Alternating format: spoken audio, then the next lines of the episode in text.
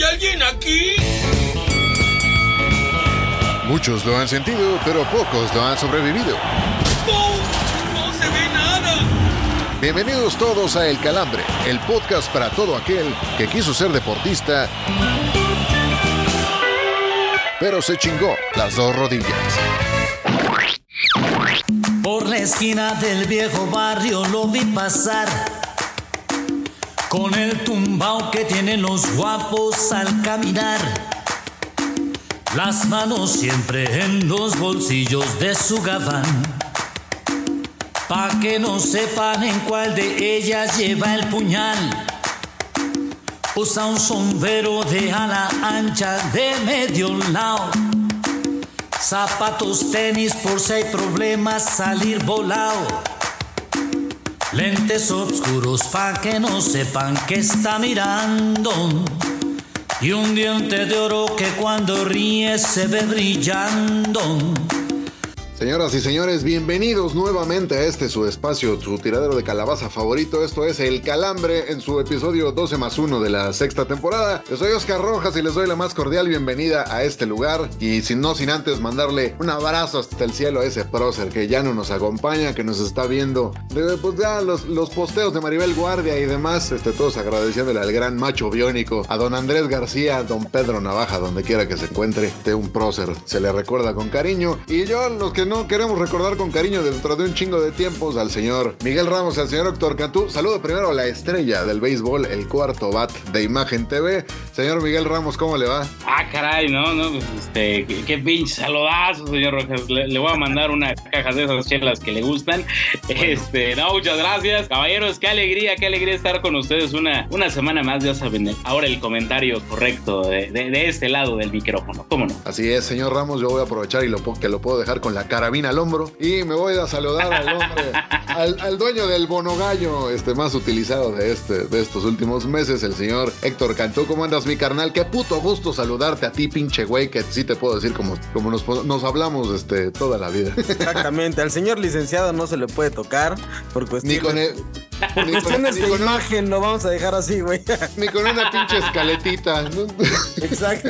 Bien, bien, bien, con el gusto de compartir micrófonos cada semana con ustedes. Este, bien, y como ya lo decía señor Oscar Rojas, tratando de des- eh, desquitar un poquito lo del bonogallo que estuvo ahí guardado en la, en, en el, en el congelador prácticamente un año. Pero ya estamos ahí yendo a ver a los gallos blancos. Güey, el- es un desastre el equipo, pero bueno, pues la, la neta es que un aplauso para toda la gente que va, no a los pendejos que van a pelearse y a seguir haciendo la de cagada en ese pinche estadio tan chingón que tiene el estado de Querétaro como es la corregidora, pero sí un aplauso para toda la afición que sigue insistiendo y sigue apoyando a un equipo que prácticamente está desahuciado en la Liga MX como es el Gallos Blancos, como no. Por un segundo pensé que estaba hablando del Mazatlán. Oye, ¿no le tocaron putazos ahí cerca de donde estaba usted? No, no, no, no, no, no, pude ir al último partido, pero a ver, la única experiencia que he tenido así como cercana en los últimos dos partidos fue controlada muy rápido. Se empiezan a aventar pinches lucecitas verdes con estas como tipo láser, entonces llegan todos los lo- la gente de seguridad y prácticamente terminan con todo el conato de bronca que pudiera suscitarse, pero no nada, nada que lamentar, nada que se acerque siquiera a lo que fue eh, aquel partido contra Atlas de hace un año atrás. Perfecto, eso es bueno saberlo. Yo no quisiera saludar a este pinche porro que seguramente estuvo involucrado en esa madriza. Voladora, ¿cómo estás? Qué perro placer volverte a saludar. ¿Cómo está, señor Rojas, señor Héctor Cantú, señor Ramos? Muy contenta de estar en un episodio más con todos ustedes. Perfecto, voladora. Oye, antes de que nos des las redes sociales, ¿qué recuerdas tú de Andrés García? ¿Algo, algo que quieras compartir? La verdad es que no tengo muchos recuerdos de él, pero por ahí dicen que el señor Cantú quiere ver si le pueden pasar su bombita. No mames, güey. Yo de lo que me acuerdo de ese cabrón es el pinche carro blanco con la que sale, con la que inicia o con el que inicia la película del hombre biónico que Macho sale del biónico. mar. El macho biónico, exacto, exacto, exacto. El macho biónico que sale del mar y se lleva a una vieja en el capó. Entonces, e- e- ese auto está chingón. Siempre lo busqué y nunca lo encontré. A huevo. Chapó para el gran Andrés García. Vamos a lamentar con todo, de todo corazón que ya se llevó a la tumba el secreto de dónde está enterrada la mamá de Luis Miguel. Pero bueno, voladora, antes de que se nos apague el sol, repítenos las redes sociales si fueras tan amable. Claro que sí, señor Rojas. Aparte, el señor Cantú le es fiel a su filosofía política porque también quiere su cochejito blanco. Vámonos con las redes sociales. En Facebook nos encuentran como El Calambre John Podcast. En Instagram como El Calambre Podcast. En Twitter como El Bajo Calambre. Y en TikTok como El Bajo Calambre Guión Bajo Podcast. Mándenos un saludo. Y ya estamos en la Semana Santa. Qué chingón. Cámara. Eh, voladora, ya se te estaba yendo el aire, ya me cae que tú necesitas más que la bombita, unas bombeadas, pero de aire. Pásele. Ahí anda muy leona dormida la voladora el día de hoy. Como León se puso el cabrón este la, semana, en el fin de semana anterior, porque ahora no, no vamos a tener calambre de la semana, tendremos anticalambre de la semana y es para el pinche chillón del árbitro Fernando Hernández por el rodillazo que le propinó a Lucas Romero en el duelo entre la fiera, la fiera, diré Orbañanos y el Club de Fútbol América, patrono de toda la Liga MX. Señor Cantú, algo que opinar al respecto de este culero, muy pinche León con Pablito Aguilar, pero aquí dando de rodillazos y después este ofreciendo disculpas en las redes sociales, el muy púgil. No, pues está cabrón primero que te reciban también con un rodillazo. Yo ahí yo creo que también hubiera reaccionado un poco intempestivamente como lo hizo el, el- el curro Hernández. Es una mentada de madre de los dos lados. Es decir, Lucas Romero también, pinche gañán, eh, pocos huevos, que llega y le tira el rodillazo mala leche al árbitro sabiendo que el árbitro no puede reaccionar. Y este cabrón se calentó sintiendo también que estaba la de Ricardo. A ver, yo, yo les pregunto, ya lo tuvimos aquí en, en uno de los primeros episodios en esa, creo que es primera temporada o segunda temporada. ¿Qué hubiera hecho el gran Bonnie con una situación similar? O sea, no le hubiera pateado solamente los huevos, le hubiera dado un pinche madrazo en la espinilla y después le hubiera dado una cachetada y después lo- le hubiera bajado a los chescos seguramente por una pinche bajeza como esa. Claro, güey, o sea, el, pedo es que hoy todas las, las cámaras y, y todas las redes sociales se vuelcan en contra del, del árbitro que a final de cuentas entiendo que es quien lleva pues toda la, la parte de, de- mantener la tranquilidad dentro del terreno de juego, pero también es una pinche, es una bajeza también de, de, Lucas Romero, es, es ser muy pinche gañán. Estoy de acuerdo contigo en ese sentido, pero también el árbitro tiene una herramienta que se llama tarjeta roja, güey. La sacas, güey, y vas y reportas y se chingan al jugador, güey. Pero el árbitro sale a ofrecer disculpas porque su patrón también tiene nexos con Chucho Martínez y cómo se va a poner en contra de Chucho Martínez, güey. Ese tipo de cuestiones, independientemente de que el árbitro, pocos huevos, o sea, la verdad, o sea, porque hace 6, 7 años que, pues, le- que según él le dio un cabezazo a Pablo Aguilar, se fueron hasta huelga porque le habían dado una suspensión muy corta. Ahora, a ver, a ver ahora que los jugadores se fueran, se fueran a huelga por la mamada esta de darle 15 partidos, güey, que además es muy ambiguo esa regla, güey. O sea, yo, y yo quisiera preguntarle, se- señor Ramos, ¿de verdad se merece, digo, esos 15 partidos que le, esos 12 partidos que le dieron de castigo? ¿O qué se merecía desde su punto de vista de castigo este cabrón? No, la neta, la si eso pasa con un jugador y se lo hace al árbitro, puta, se arma la de Dios es padre y además hubiéramos sido noticia en todo el pinche mundo. Acá, acá lo que No, y me lo fuimos, revienta- güey, o sea, me pero- revienta- Pero Aguilar, ah, pero Aguilar no lo, no, no lo inhabilitaron, güey. O sea, a No, final de no, cuentas te vas, te vas a- al, al papelito en mano, a- al reglamento, que también de cierta forma está cuidado para que no haya este tipo de pedos, y te quitas de problemas. Es decir, se aplica la justicia. Sí, pero se aplica te, la te digo algo, a- a- algo que también me enojó y dije, ah, la neta, qué putos, lo de León, o sea, lo de la directiva, obviamente, tanto de los Martínez, o sea, porque acá no es nada más de, de- de- de- del hijo de Chucho Martínez, o sea, esa de no, y respaldamos, y esos son pocos huevos, o sea, eso, eso le sucede al América y el brother no vuelve a pitar, pero ni en, el, ni en los Galeana. Eso No, le por- sucede a Rayados. Y porque además Y- horas antes, güey, horas antes estaban con, no, ya no vamos a decir nada del árbitro, inadmisible. El señor ese que trae las tarjetas le dio el gol al América, o sea, así Sí, de putos sí, primero y después, sí, no, no, respaldamos. Sí, claro, ¿no? Y, y además, a, a- a alguien que de repente trabaja con ellos, como Javel Marínez, puta, le, le- le encanta, le encanta andar cromando sables ajenos en redes sociales y decir, no, nos robaron, y esa doble cara y ese pseudoamiguismo barato, a mí se me hizo de lo más aberrante de la liga, ¿eh? O sea, se me hizo bien de pocos huevos, de, o sea, ya, ya lo diría nuestro invitado más adelante y, me sumo a una editorial que él, que él usaba, o sea, allá no tener amigos, literal dicen, puta, puta, pues hay que ser ahora amigos de los árbitros porque ya no tenemos, Orlegui nos mandó a la chingada, los Azcárragas nos odian, no nos quieren ni nuestras esposas, entonces puta, la verdad sí se me hizo de, güey, ten un poco de dignidad. Que digo, a lo largo de los años queda claro que el Grupo Pachuca nunca la ha tenido. Exactamente, y no la tienen desde aquella vez en el que el mismísimo presidente don Felipe Calderón e Hinojosa se ameó en la cara de Chucho Martínez después de que le quiso rendir un homenaje al abrir el alto rendimiento Tuzo. Ahí luego les cuento esa anécdota. Y ya para no alargar este desmadre, vámonos a esta bonita sección elegante y distinguida llamada El Bajón. Porque no solo de noticias serias vive el hombre, Lupita. Aquí te presentamos las notas más absurdas de la semana. Para oreja y no pierdas detalle, El Bajón. Con información del insider de la selección y amigo de este podcast, Gibran Araige, el DT de la selección mexicana, Diego Coca, ha decidido convocar a Luis Malagón, portero con manos del América, para el juego contra el Gabacho del 19 de abril. Desde esta redacción solo le deseamos lo mejor en esta convocatoria, pero más aún, el pinche mal vibroso Oscar Jiménez o su vieja no le echen mal de ojo, dada la perra envidia que les ha de haber dado saber esta noticia. Usted no tiene la culpa de no haber crecido ni tener una señora que se siente Lucrecia de Borja, ni la divina Garza. No, señor. Ricardo Salinas Pliego, dueño del Morelia Morado y versión Región 4 de Rupert Murdoch, afirmó en uno de sus tuitazos que el público de la Liga MX es mediocre, lo que no abona al desarrollo de este torneo. En el Calambre celebramos airadamente sus palabras, pues hace falta tener tamaños huevos para criticar algo de este certamen cuando el equipo del que es dueño ha logrado cuatro pinches puntos en 13 partidos. Y cuando lo más destacado de su corta historia fueron los bichos que infestaron la cancha del Kraken en su torneo de debut en la liga.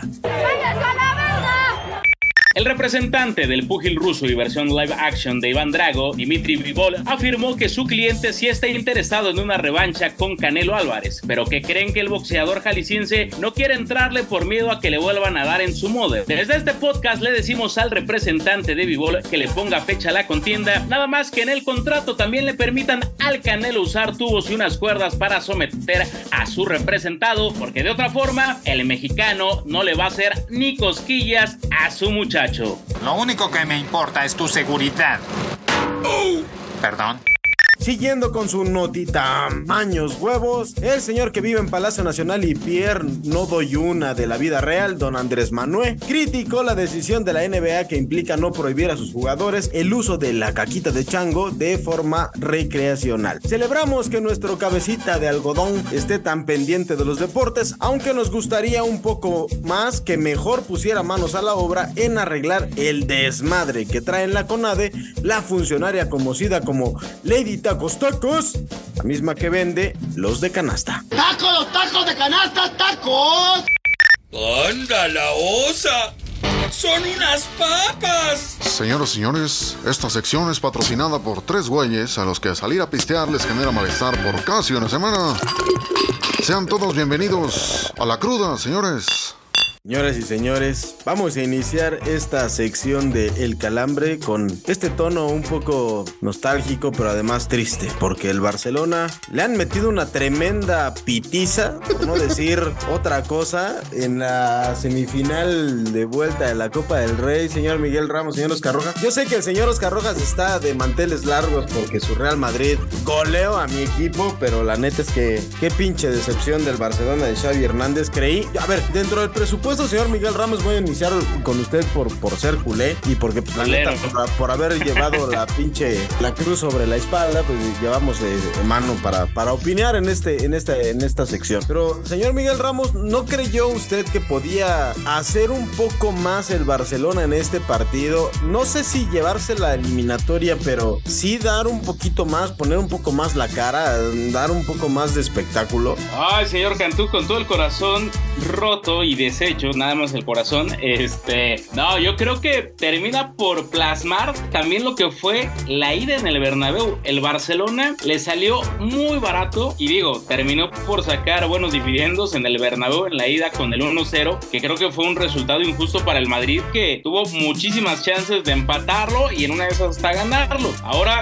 de visita en el Camp Nou, creo que la ciudad condal nunca, al menos que yo recuerde, mi corta todavía historia, fue una pinche desgracia de aquellas y además, con todo respeto, esos resultados en cualquier otra instancia y no en la crisis que hoy vive el Barcelona, tendría que ser un sacatécnicos. Digo, no va a suceder, me queda claro, porque ya no tienen ni con qué liquidar a Xavi ni con qué traer otro carnal. El tema es que es una desgracia total. Aquí sí creo que es responsabilidad completa y absoluta del señor Xavi Hernández. O sea, obviamente también de los jugadores, pero acá la Cruz, hablando en temas de Semana Santa, la termina por cargar a Xavi Hernández. Acá se, se, rompe un poco el tema que digo, en muchas ocasiones el propio Hugo se, se genera de ejemplo, ¿no? Hugo Sánchez, que, que, por cierto, mi Karim Benzema ya lo rebasó por, por un chingo. El tema es que Xavi como jugador, absolutamente no existirá algún culé o incluso aficionado del fútbol en general que le pueda reprochar algo. Hoy en día, como técnico, habrá mucho que reprocharle a Xavi Hernández con todo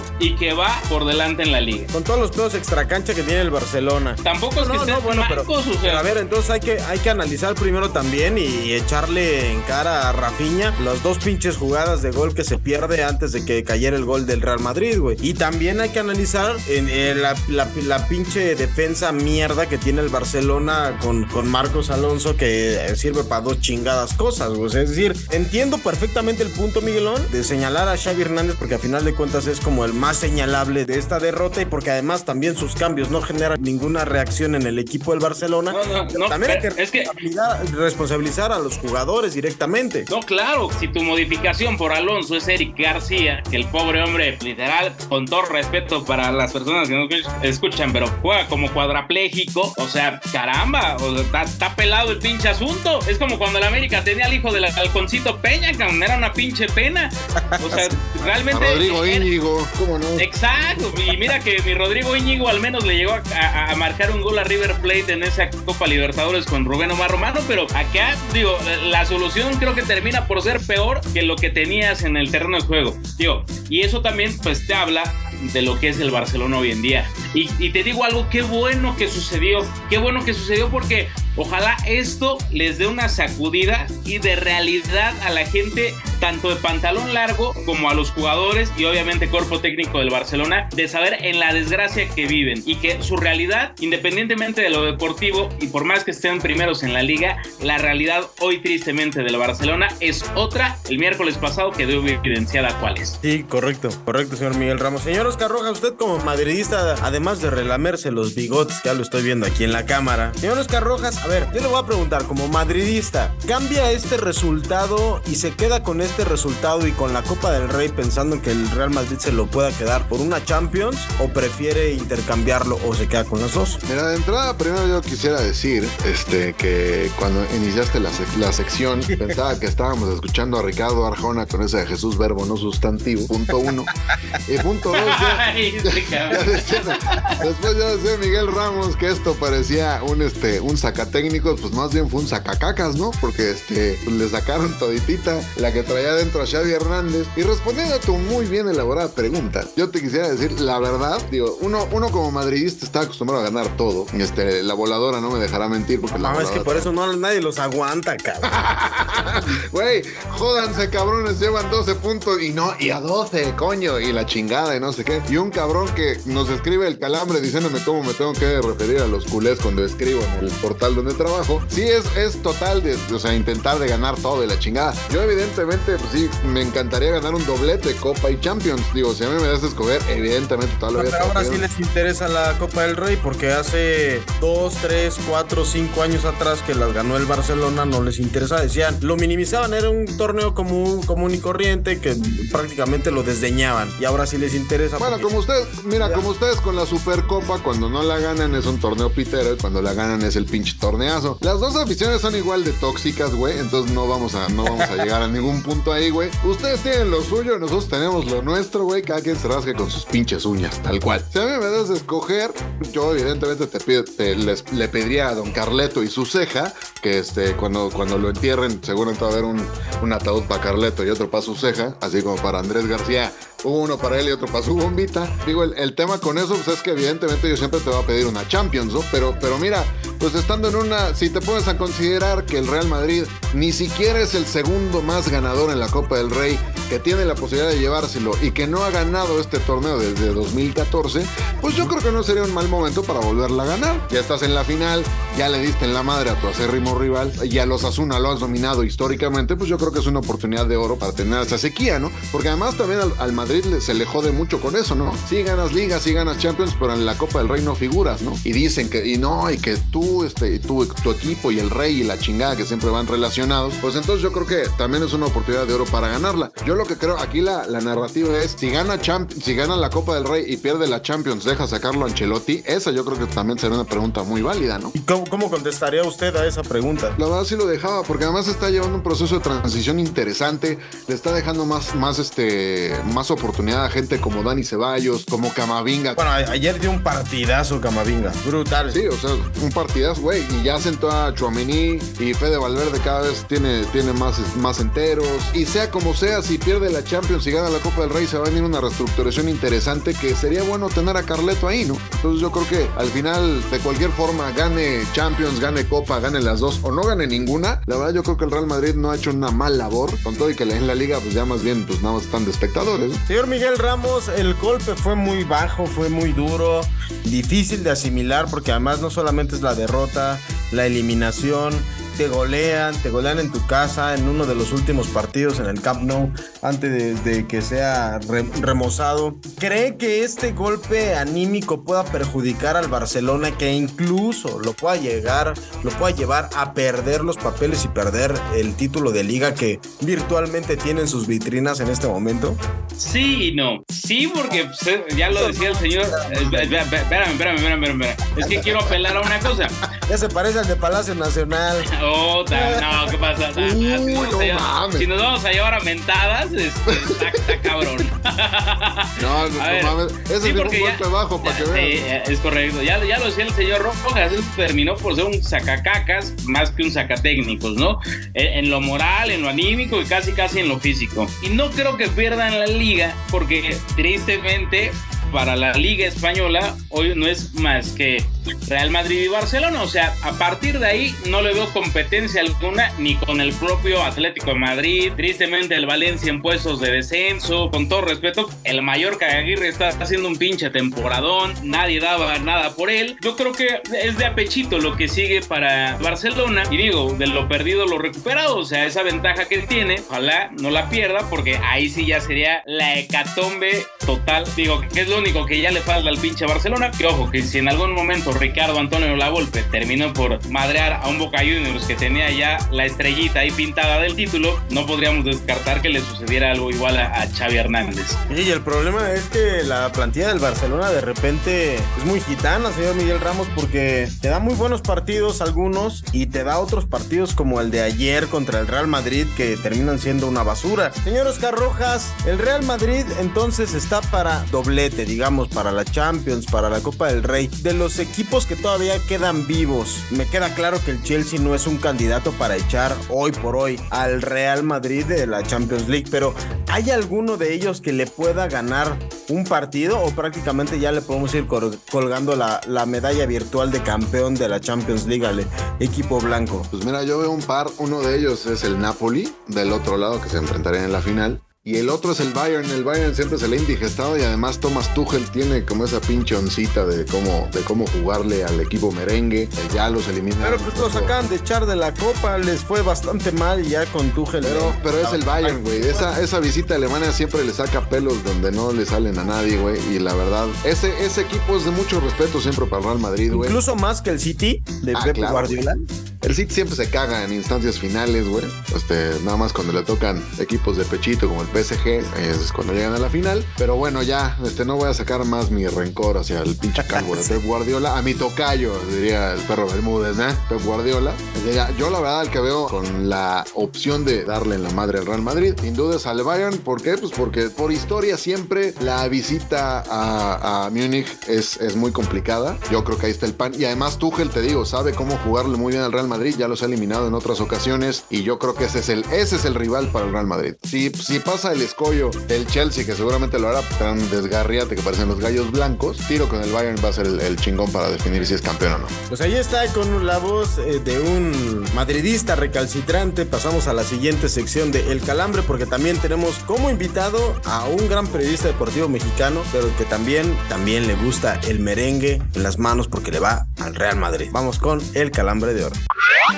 Ya llegaron a levantarnos el rating. Es por eso que los invitamos a ponerse de pie para recibir al invitado de la semana, el Calambre de Oro.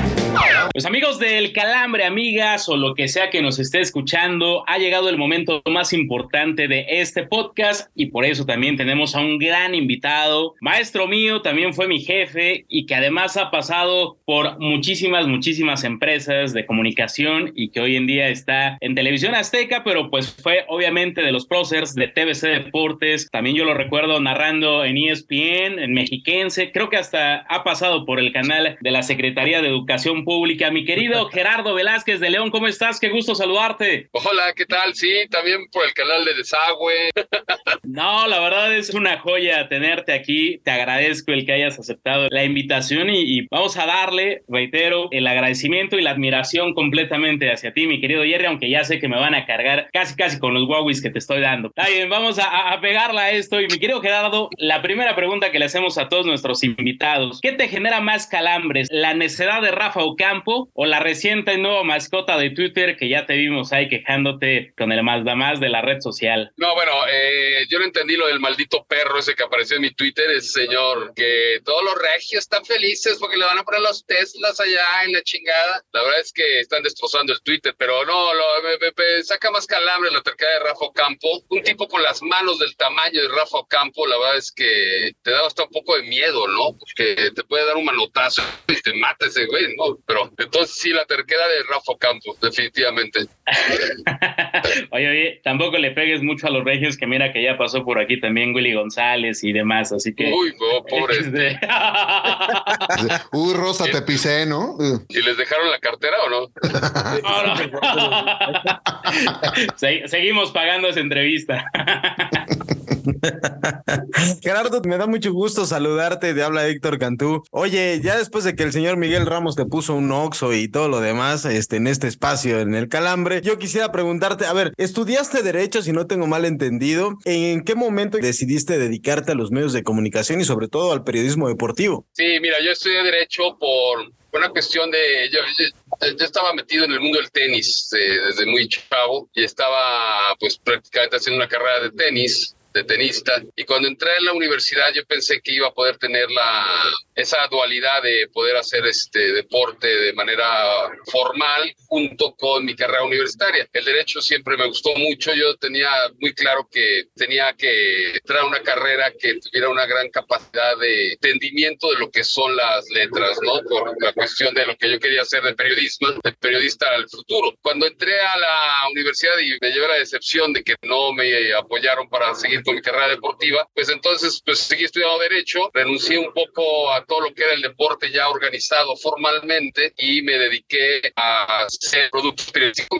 Nada más seis meses y cuando estaba yo haciendo ahí en el derecho corporativo varias cosas de escrituraciones y eh, siendo el escrutador de varias actas de asamblea y me di cuenta de todos los actos de corrupción que había dentro de varias empresas, de activos, de varios prestanombres, etcétera, todo lo que quería era denunciarlos, ¿no? O sea, ese espíritu periodístico siempre lo he tenido desde niño, entonces mejor renuncié porque eran personajes bastante incómodos para poder crecer en mi vida, entonces mejor me dediqué al deporte. Entonces empecé a hacer una revista interuniversitaria en la Ibero para hacerlo, una reunión de 60 universidades pri- privadas primero, después nos fuimos hasta 80 universidades, una revista que sigue existiendo que se llama Libertas, y de Libertas me pasé ya a la radio, a la radio deportiva, Radio Esportiva 690, y de Radio Esportiva 690 a hasta este maldito día no he dejado de trabajar un pinche día de mi vida. Eso, Gerardo. ¿Todavía te quedaron algunos resabios de aquella época de abogado? Porque acá el señor Ramos trae unos pedos con el SAT y necesita un buen, una buena ayuda, una buena mano. No,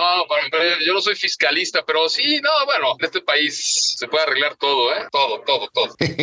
Tal cual. Oye, Gerardo, te saludo Oscar Rojas de este lado. Este también digo decirte que soy tu fan, aunque en Twitter nos hayamos dado un par de entres. Después de toda esta escuela que has dejado, porque digo, dos o tres de los que hoy están en puestos acá machines, ¿te aprendieron a ti? Entonces digo, eso no lo logra cualquiera, ¿no? Y yo quisiera preguntarte si, dada esta circunstancia, ¿te consideras tú como uno de los mejores periodistas deportivos de este país? No, no, yo, bueno, no, yo no soy quien, quién soy yo para calificarme a mí mismo, ¿no? A mí eso, la realidad es que lo la gente y la calificación sea de la gente. Lo que nosotros hacemos siempre, y lo he tratado de hacer toda la vida, es un trabajo honesto, contundentemente directo, ¿no? Sin ningún tipo de, pues, de compromiso con los personajes, ¿no? Realmente lo que que tú averiguas, lo que tú reporteas, lo que tú tienes, es lo que tú tienes que decir y lo que tienes que estar haciendo. Sí, afortunadamente eso sí me ha gustado mucho hacer grupos de trabajo. hemos formado desde TBC Deportes, la verdad es que una gran cantidad de comentaristas, periodistas, que hemos sido un, un grupo muy unido además, ¿eh? podemos estar en diferentes medios, pero seguimos estando juntos, eso es lo más importante. Sí es, sí es muy padre, por ejemplo, la cobertura de la selección nacional, la última, ¿no? Que llevamos 14 años cubriendo la selección nacional. Estábamos sentados en un restaurante en Surinam, cinco mesas, y de las cinco mesas había pues el 80% que eran de ex TBC Deportes, ¿no? Que de alguna manera trabajamos juntos y que tuvimos una formación conjunta. Eso, la verdad es que es padrísimo, ¿no? Porque sí tenés como la creación de, de muchos, muchos talentos, de muchos camarógrafos, de muchos reporteros y la verdad es que es padre, pero eso de considerarme el mejor, no el mejor, eso la verdad es que vale madres. Yo lo que yo no trabajo para ser el mejor ni para que me califiquen como el mejor periodista. Yo, yo trabajo porque me apasiona esto y porque la realidad es que es un estilo de, de vida, es un gran oficio y es una situación que a mí me, me llena, ¿no? Y la neta, la neta sí, o sea, sí estoy todo el día pensando en deporte, viendo deporte, eso, eso es la realidad. Oye, Gerardo, dentro de esa escuela de la cual pues yo también estoy agradecido en algún punto formar parte de, ¿cómo fue que sacaste a flote en algún momento dado a un TBC que tenía Liga MX, corridas de toros, Bundesliga, Mundial, Olimpiadas. Obviamente, no nada más WWE. WWE. Eh, te cuento, no, no, pero a ver, corridas de toros las eliminé. Lo primero que hice como director de TBC Deportes que o sea, esa fue una estupidez que hizo Jacob Zabludowski, Beto Murrieta, toros y deportes, que les gustaban los toros a los dos. Entonces lo combinaron como diciendo, ah, ahora los toros son deporte. Ni madre que son deporte, los toros son una. ¿no? Bueno, para nada, para aclarar esto. Ahí te cuento. En el 2007, yo ya trabajaba para TBC Deportes. PCTV es una empresa que aglutinaba los principales cables de México, los cableros, y eran dueños de un canal de TBC donde se pasaba el fútbol mexicano, ¿no? Donde se pasaba en simulcast con Televisa el fútbol mexicano, el América, Chivas, todos los que tenía derechos Televisa. Ahí empezamos a hacer un trabajo para formalizarlo. Así de un día para otro me llamó el director de la empresa de PSTV y me dijo, oye, en tres meses vamos a lanzar TVC Deportes, tú eres el director. Yo, ay, cabrón, ¿y, qué, ¿y cuánto hay de, dinero de presupuesto para derechos? Y así fue como un reto mayúsculo donde terminamos con muchas ideas, con mucha creatividad y con muchas con, con muchas eh, ganas de trascender, de hacer un canal, el primero y único canal en aquel momento que existía de mexicanos para mexicanos, porque antes pues eh, no estaba TDN, ¿no? No estaba los de Televisa, Fox y ESPN, son pues, otros tipo de, son gringos, ¿no? Eh, IM Sports tenía otro mercado, ¿no? Entonces, realmente lo que nosotros hicimos es eso, ¿no? O sea, hacer un canal donde compráramos derechos, ¿no? Para poderlos hacer con un estilo distinto, un estilo sin amiguismos de por medio, sin compromisos periodísticos con los personajes. Y abrimos esa, esa gran tribuna que fue TBC Deportes, donde pues transmitimos muchos mundiales de fútbol, muchos Juegos Olímpicos, donde tuvimos pues muchos celos también de Televisa, cuando saca TDN, pues obviamente se encabronan porque nosotros estamos teniendo éxito, dicen, pues ¿por qué les voy a seguir vendiendo el fútbol? No me vendían ya el fútbol, entonces dije, bueno, pues si ya no van a vender el fútbol de primera división, pues que se vayan al carajo y vamos a hacer un fortalecimiento de la liga de expansión, y la, bueno, la, la que entonces liga de ascenso, y terminamos consiguiendo los 15 de 18 equipos para transmitirlos en la pantalla, de los cuales de esos 15 no le pagábamos a bastantes, ¿eh? O sea, sí fue una negociación, fueron negociaciones durísimas. Con WWE sí fuimos los que prácticamente obviamente la posicionamos en México,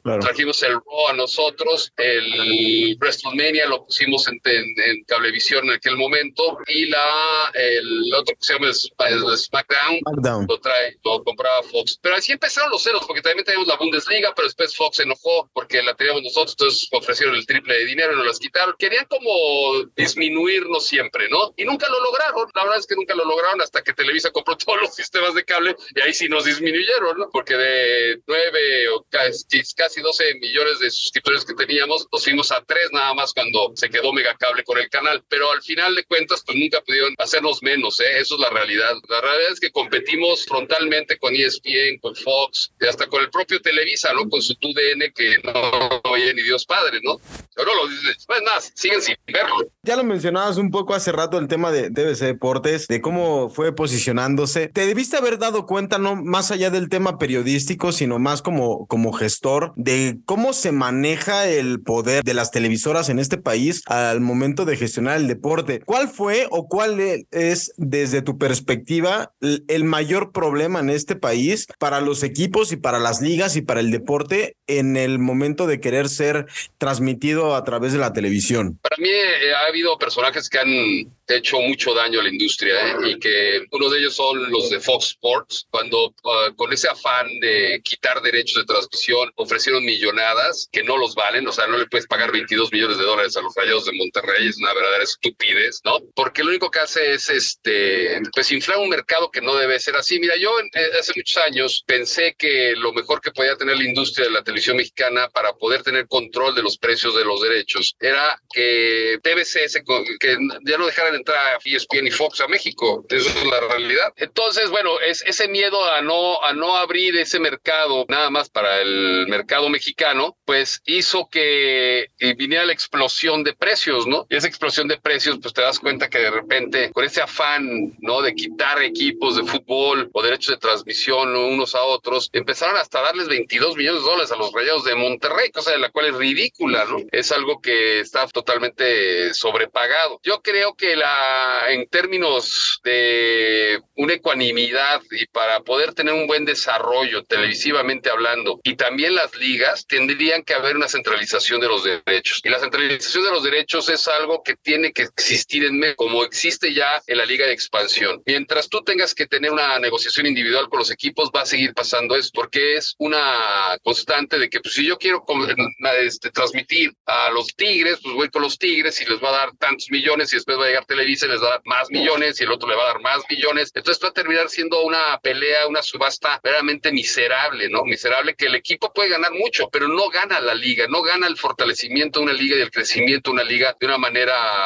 real. En el fútbol de España, pues obviamente los, los niveles de audiencia en una centralización de derechos le va a tocar más al Madrid que al Barcelona por cuestiones obvias, por cuestiones de mayor rating, de mayor venta, de lo que tú quieras. Pero a los Asuna o al Albacete les va a tocar una muy buena cantidad económica. Aquí no, aquí a Gallos Blancos le pagas lo que se te pegue la gana, muy bajo, porque son de una manera y al América le pagas de otra. Yo creo que la centralización de los derechos tendría que ser ya y vender ventanas la Federación Mexicana de Fútbol o la Liga MX, que el viernes para TV Azteca, el sábado para Televisa y así, ¿no? Y así sería mucho más sencillo y mucho más fuerte económicamente. Totalmente de acuerdo. Totalmente exacto. ¿Qué opinas tú de, de esta nueva tendencia que, que, jala, que jala últimamente en el tema del streaming, de la transmisión en línea? Porque digo, VIX ya sabemos que trae muchos temas y las otras señales pues prácticamente no existen. ¿Qué tanto complica el crecimiento de la liga este tipo de situaciones o este tipo de, de modelo de negocio, según tu punto de vista? Es una, a mí me parece que están escondiendo la liga, ¿no? Por eso vuelvo a lo mismo de las ventanas. Cuando tú tienes los derechos de transmisión de ocho equipos y los quieres meter en VIX porque es tu plataforma de streaming, lo único que están haciendo es joder a la liga, porque ¿quién ve un, no sé, decirte, un Necaxa, Gallos Blancos, quién va a comprar VIX? Aparte, VIX es un fraude, porque tú estás pagando para ver el fútbol y te meten siete, ocho, nueve anuncios en el medio tiempo y otros siete, ocho anuncios cuando arranca la transmisión. Sí creo que eso tendría que cambiar. O sea, tienen el derecho, ¿no? Obviamente de hacerlo. También es eh, en, un mercado como el mexicano, no creo que estemos preparados para tener tantas plataformas para ver el fútbol. El, el público del fútbol es un público de, hay de todas las clases socioeconómicas, por supuesto, pero la gran mayoría es gente de clase baja. Esa gente pues, no tiene para estar comprando 200 pesos de VIX y 300 pesos de HBO Max. La Champions no la ve ni Dios padre, o sea, eso es la realidad.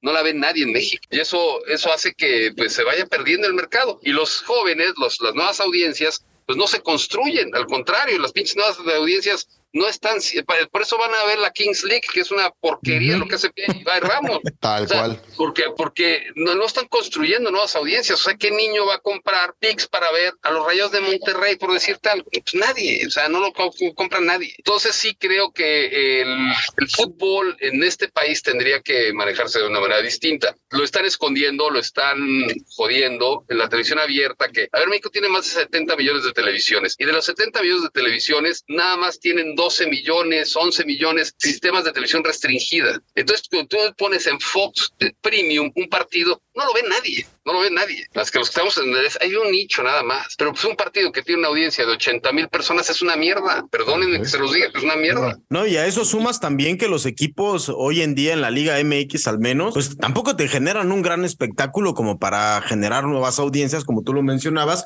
o retener a las audiencias que ya están prácticamente cooptadas, ¿no? Pues sí, eso es la realidad también. O sea, si fuera un producto verdaderamente explosivo de espectáculo, tratarías de pagar. Pero mira, la televisión abierta en nuestro país cambió de la noche a la mañana. Cuando se digitalizó todo, de tener cuatro canales o cinco canales, se ha ido a 40 canales. Entonces, una persona que tiene una televisión digital y le pone una antena aérea, no tiene por qué estar comprando cosas, ¿no? Porque pues, tiene prioridades en su vida. Entonces, tendrían primero que comer antes de estar pagando Pix Plus para ver Necaxa San Luis, no jodas, ¿no? Ya de último las terminas por comprar el Sky Soccer Plus incluso antes que, que todo, todo, todo el mame. claro, eso fomenta la piratería de una manera increíble, ¿no? O sea, cuando, los Rayos de Monterrey y los Tigres eran en exclusiva, pago por evento eh, en Monterrey, fue cuando nacieron los Ropus y todos los regios tenían Rock. ¿Por qué? Porque no iban a pagarle un maldito centavo a Sky. Es, correcto, es correcto, Gerardo. Oye, antes de pasar a la, polémica de la semana, sé que tú no, no tienes en pelos en la lengua para decirnos qué te pareció, digo, que fue desastrosa la actuación de México en el Mundial pasado, pero sí, ¿qué te pareció las supuestas formas y supuestas soluciones que le dieron a la selección mexicana después del fracaso pues más grande en las últimas décadas. No, es, para mí es una vacilada, para mí es como vamos a poner eh, un bombero para tapar la situación en estos, en estos momentos, pero se han enfrentado a un gran problema, ¿eh? porque México va a tener seguramente tres partidos consecutivos contra Estados Unidos y, si vuelve a perder contra Estados Unidos, esto va a ser pues, le va a costar la chamba a Diego Coca. No puedes perder el amistoso en Phoenix, no puedes perder la semifinal de la Nations League y seguramente la Copa Oro, pues se van a volver a enfrentar si las cosas son normales. Entonces, nada más la, percepción que tendría un entrenador cuando toma el cargo, que no le puede ganar a Jamaica en la cancha del Azteca y después va a jugar tres veces consecutivas con Estados Unidos y si no le gana, esto va a ser, bueno, ¿qué te digo? ¿No? Eh, creo que el fútbol tiene que cambiar de fondo, no tiene que cambiar nada más de, personajes, ¿no? tiene que cambiar de muchas cosas. No es nada más medio. ¿eh? Y eso, eso lo saben los, los, directivos, lo saben perfectamente bien, pero no se atreven a hacer cambios radicales. Eso es la, esa es la realidad. Mientras siga la corrupción en los equipos de fútbol, eh, los entrenadores que cobran para los registros, para que los niños puedan jugar desde los chavitos, todas estas cosas son las que van eh, enturbiando un deporte que debería de tener otro tipo de dinámica. Pero bueno, al final es increíble que no podamos sacar 26 jugadores mexicanos de calidad. O sea, eso es la, la, la realidad.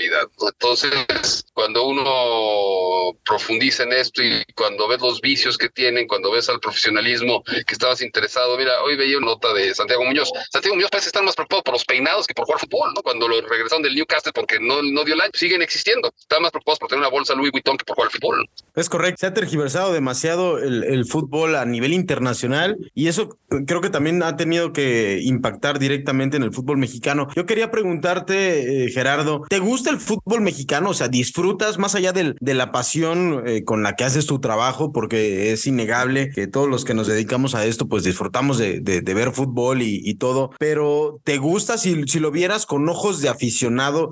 ¿Te sentirías como atraído por la Liga MX? Sí, a mí sí me gusta. A mí sí me gusta. Claro que soy crítico y claro que veo muchos. A mí me gusta verlo. Pues, así soy. Me gusta ver más lo negativo que lo positivo, es la realidad. Pero sí, este, sí me gusta. Sí me gusta me, no, no, no me gusta la estructura, no me gusta cómo maneja la presidencia de la liga, no me gusta muchas cosas, pero sí, me, a ver, sí disfruto ver un partido, no sé, de, de cualquiera, de verdad, o sea, veo todos, ese es el tema, que le, aviento todos, pero sí, este, sí me gusta, sí me gusta, me apasiona, ya no me apasiona como antes, ¿no? Antes yo era muy fanático del América, ahora ya como que lo he dejado un, un poco de lado. Al único que, el único que equipo que realmente yo soy fanático es del Madrid, esa es la realidad. Por ejemplo, el partido del América León del sábado pasado fue un partidazo, ¿no? El clásico tapatío fue un partidazo, o sea, sí, era, sí le falta, me parece posicionamiento, parece que los niños, si tú vas ahorita a una escuela y le preguntas a un niño de 12 años, de 11 años, dime cinco jugadores de las Chivas, no te lo va a decir, porque no construye nuevas audiencias. Y eso es el gran peligro que tiene la Liga MX. Está haciendo una liga para viejitos, para nosotros, los que estamos acostumbrados a ver América Cruz Azul, ¿no? Pues sí, en realidad, digo, y, tal cual yo te puedo decir, mi sobrino de nueve años, el cual escucha este calambre muy mal hecho porque pura, pura grosería en este lugar, pues él, su fan, digo, su, su top es Cristiano Ronaldo, le preguntas de la Liga MX y no sabía quién era mi, mi patas de raqueta, don Henry Martín. Gerardo, ah, ya hace un par de segundos tocabas el tema del América León y es momento pues, de hablar del tema que ha estado en boga esta semana. Pues tal cual, ¿te parece justa la sanción para el árbitro Fernando Hernández o, o más bien estamos frente a un caso donde la Liga MX intenta dorarnos la píldora nuevamente? A mí me parece una estupidez. La comisión disciplinaria no sabe ni leer los. Los árbitros dependen de las designaciones que han sido por partidos de entrada, que no es futbolista. Pero lo peor es lo de Lucas Romero, ¿eh? Porque Lucas Romero le pega a la autoridad y lo, lo, le ponen que dos partidos porque va en contra del espíritu del fair play. O sea, eso es de verdad una, una tomadura de pelo. No saben ni castigar. O sea, en la Federación Mexicana de Fútbol y en la Liga MX, verdad, o sea, están más preocupados por el qué dirán. O sea, el 300 mil pesos porque dijo que su liga es bananera. Y tiene razón, es una pinche liga bananera. Ferretti de, de, de, de, de contrademandarlos, pues. Aviéntate ese tiro, Gerardo. ¿Es el presidente de la Federación? No, no, no, no, no, este, no representar legalmente al Tuca Ferretti con sus dichos y declaraciones y, y contrademandar a la Liga MX por, uh, por lo que le quiere imponer de castigo. Es que, de verdad, es una, ¿verdad? Estupidez. Pero bueno, es presidente de la liga a presumir con el gobernador Curi después de un año encerrado en la corregidora. No, este es el estadio familiar por excelencia, ya está todo arreglado. Siguiente partido, una madriza. Siguiente sí. partido, otra madriza. Eso sí no dice nada, ¿verdad? Y si no se toman fotos, como obviamente no. Y es, es como echarla al basura, de verdad, una calamidad. El que dirán, ¿no? Pero bueno, son personajes que viven a expensas de las órdenes de 18 empresarios importantes y que son los esclavos, pues prácticamente los sirvientes de estos 18 empresarios ¿no? y por eso no toman una decisión autónoma, por eso no hay desarrollo. Mientras no haya decisiones autónomas en la Liga MX y en la, en la Federación Mexicana de Fútbol, esto va a ser siempre lo mismo, lo mismo, lo mismo. Vamos a la dinámica que se llama Sin Medias Tintas con Gerardo Velázquez de León. Desde la parte más sincera de Gerardo, imagina que tienes de frente a las siguientes personalidades. Si tuvieras que decirle una verdad, ¿qué le dirías? Y arrancamos con Javier Hernández, el Chicharo. ¿Qué le dirías? Que no sea petulante y grillo. Perfecto. A ver, a una institución del periodismo deportivo mexicano, considerado así por la audiencia, a José Ramón Fernández. Gracias, le diría, porque crecimos con él y pese a que yo nunca he trabajado con José Ramón, la escuela de José Ramón permeó en muchos, ¿eh? en muchos, entre ellos en mi persona. Y yo le tengo mucho aprecio y mucho cariño. Y la verdad es que le diría gracias. Oye, Gerardo, ¿y a Claudia Sheinbaum qué le dirías? A ver, a, a, a Claudia Sheinbaum le diría dos cosas muy importantes. Primero, que si realmente quiere a los Pumas, quite ese maldito presidente que tiene, que es una cosa espantosa. La segunda, que, que ya lo cobren las fotomultas, que no jodan, o sea, se están enriqueciendo. ¿Te, ¿Te, gusta correr, Gerardo? Yo pensaba que le ibas a decir que no volviera a cantar. ah, no sé, nunca lo he oído, pero... Qué bueno. Oye, rápido, Al, alguien que no está en esta escaleta, pero yo sé que no te vas a rajar y me la vas a decir. ¿Qué le dirías a Marion Reimers? Nada, sin comentarios. X.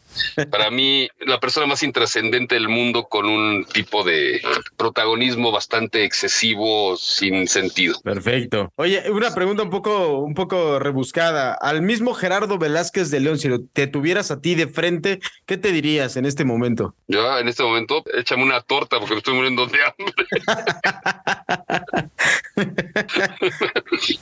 Oye, Gerardo, no. y ya para dejarte ir a comer este, y agradecerte el tiempo que nos has dedicado, a los tres tres pelagatos que te acabamos de entrevistar en el calambre, ¿qué nos dirías? Ah, que suena toda madre y me la pasé muy bien, la verdad. Y que qué padre que haya este tipo de espacios donde se pueda hablar sin ningún tipo de, de cortapisas ni de intereses tan absurdos, ¿no? Gracias, Gerardo. Perfecto, Gerardo. Pues muchas, muchas gracias. Esperamos que no sea ni la primera ni la última vez. Digo, ya sabemos que tiene mano en todo esto el gran Andrew Alba, al cual le mandamos saludos. Así que le mando un fuerte abrazo, mi querido Gerardo. Digo, no manejamos Sí. todos los presupuestos de Estrella TV, pero este, ya casi, ya casi estamos. No es mi representante ahí, pónganse de acuerdo con él. ¿Con él o con Rodrigo Rangel? ¿Con cuál quieres? No, con Andrew, porque Rodrigo sí me roba la mitad, es bien rápido. Por eso Sí. le dicen el maguito, ¿no? Exacto. Órale, un abrazo a Gracias, todos. Gerardo, gracias. Buenas noches. Abrazo, Gerardo.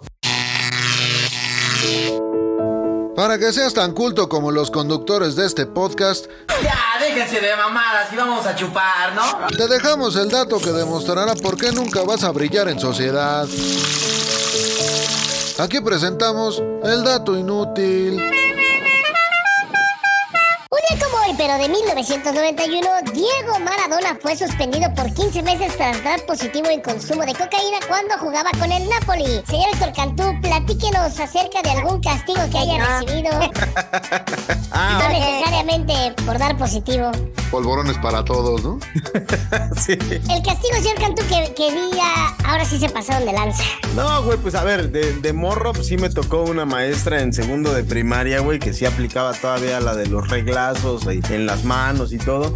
Y a mí sí me tocó aga- agarrar dos, eh, tres libros en cada uno de los brazos, así en posición de Cristo, güey, pegado viendo a la pinche pared, güey. Y eh, ahí, mientras todos mis compañeritos se iban a jugar la reta en el recreo, pues yo me quedé encerrado en el, en el salón. No voy a decir que todo el tiempo con los, con los libros en las manos, pero, pero sí un buen rato y pues ya, no- ni siquiera pude comerme mi lonche que me había mandado mi mamá ese día. Aplicó el Cristo parado, ve nomás. sí, güey. Una buena anécdota con esto de la Semana Santa. Señor Miguel Ramos, platícanos acerca de alguna anécdota donde te lo hayan castigado, o estuvo cerca de dar positivo y, y logró librarla. No, del alcoholímetro no voy a hablar, pero este. no, pues, o- o- un castigo manchado. Alguna vez, en- digo, no manchado, sino que alguna vez en la secundaria, no sé, si al señor Cantús, al señor Rojas, les mandaron alguna vez ir a ver alguna obra de teatro, un dominguito en la mañana, que yo no sé quién chingados se le ocurre poner esas obras de teatro en, estos en, pues en de esos morro no horarios. No puedes parar. No, no, sí, güey, sí, pero digo, ya, ya que estamos más cercanos al ser padres de familia, el que el señor Rojas ya lo es, este, puta, lo- le quiero ver la cara de felicidad cuando le digan, no, pues tienes que llevar a la niña a las 9 de la mañana y enfrente de los viveros a una obra de teatro. Pues el señor Rojas va a decir, chinguen a su madre, pero de cualquier modo va a Ya, tener ya que lo dije, no, no, no cierto. el tema, de ahí aplicamos las míticas trajineras. Obviamente, pues en, ese, en esas épocas sin celular, sin, sin nada. Me acuerdo, pues regresar y tres cuadras antes de llegar a mi casa ya, ya había mi jefa, este, pues, casi, casi como Saiyajin. Entonces, eh, pues nada, no, este, fue una buena cagotiza. Digo, no hubo madrazos, gracias a Dios, pero un buen cague que, que la neta es de los que todavía recuerdo. Y, y, nada, este, ahí entendí que eso de Dragon Ball sí, sí podía suceder en la vida real. No mames, señor Miguel Ramos, usted chupa desde los 5 años, está bien, y en trajinera está más cabrón.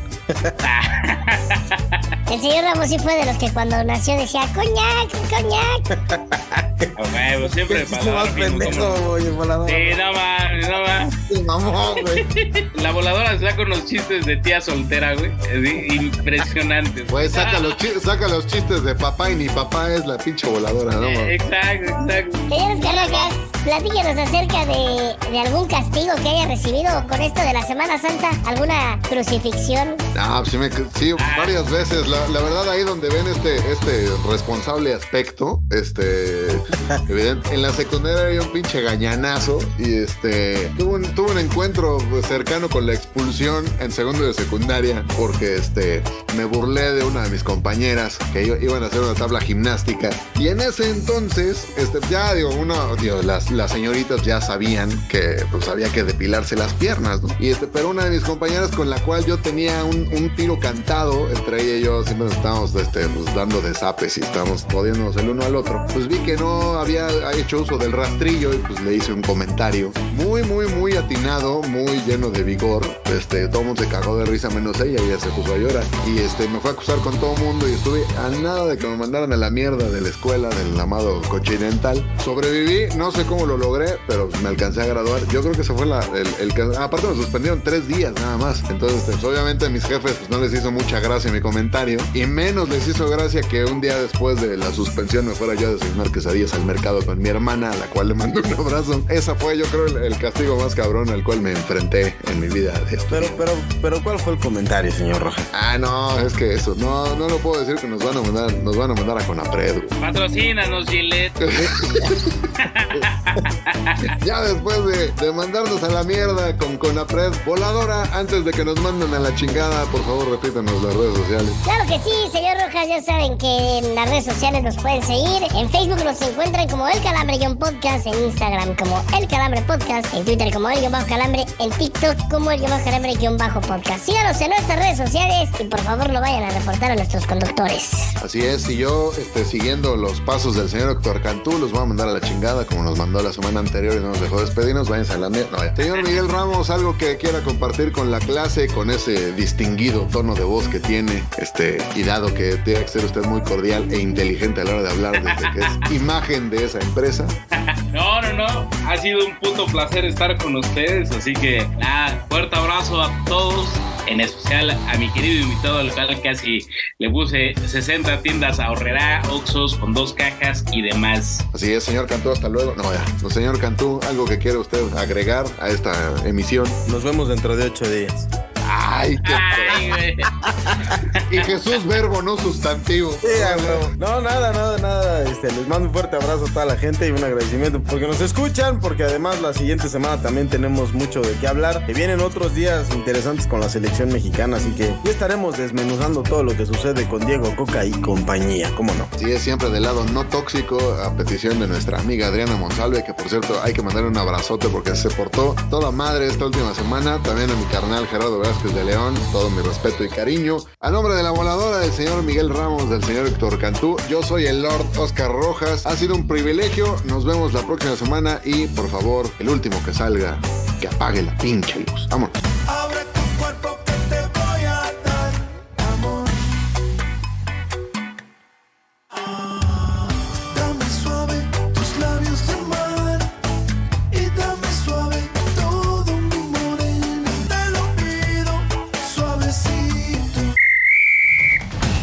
Sonado el pitazo final de este podcast.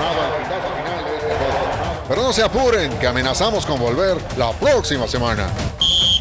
Recuerden que el abuso en el consumo de este producto no es nocivo para la salud. Prenda el micrófono. Estás en mute, chingada madre. Por fin te lo pude decir, cabrón. Señor Cantú, qué bonito se ve de camisa, chica. Déjame decirle. Ah, ¿dónde fue la primera comunión? A huevo. Chingada madre. Hasta me sonrojé, güey. Obviamente Esto va a evidentemente, cortar, esto evidentemente no va a ir. Esto es para añadir a las risas previas a la anécdota.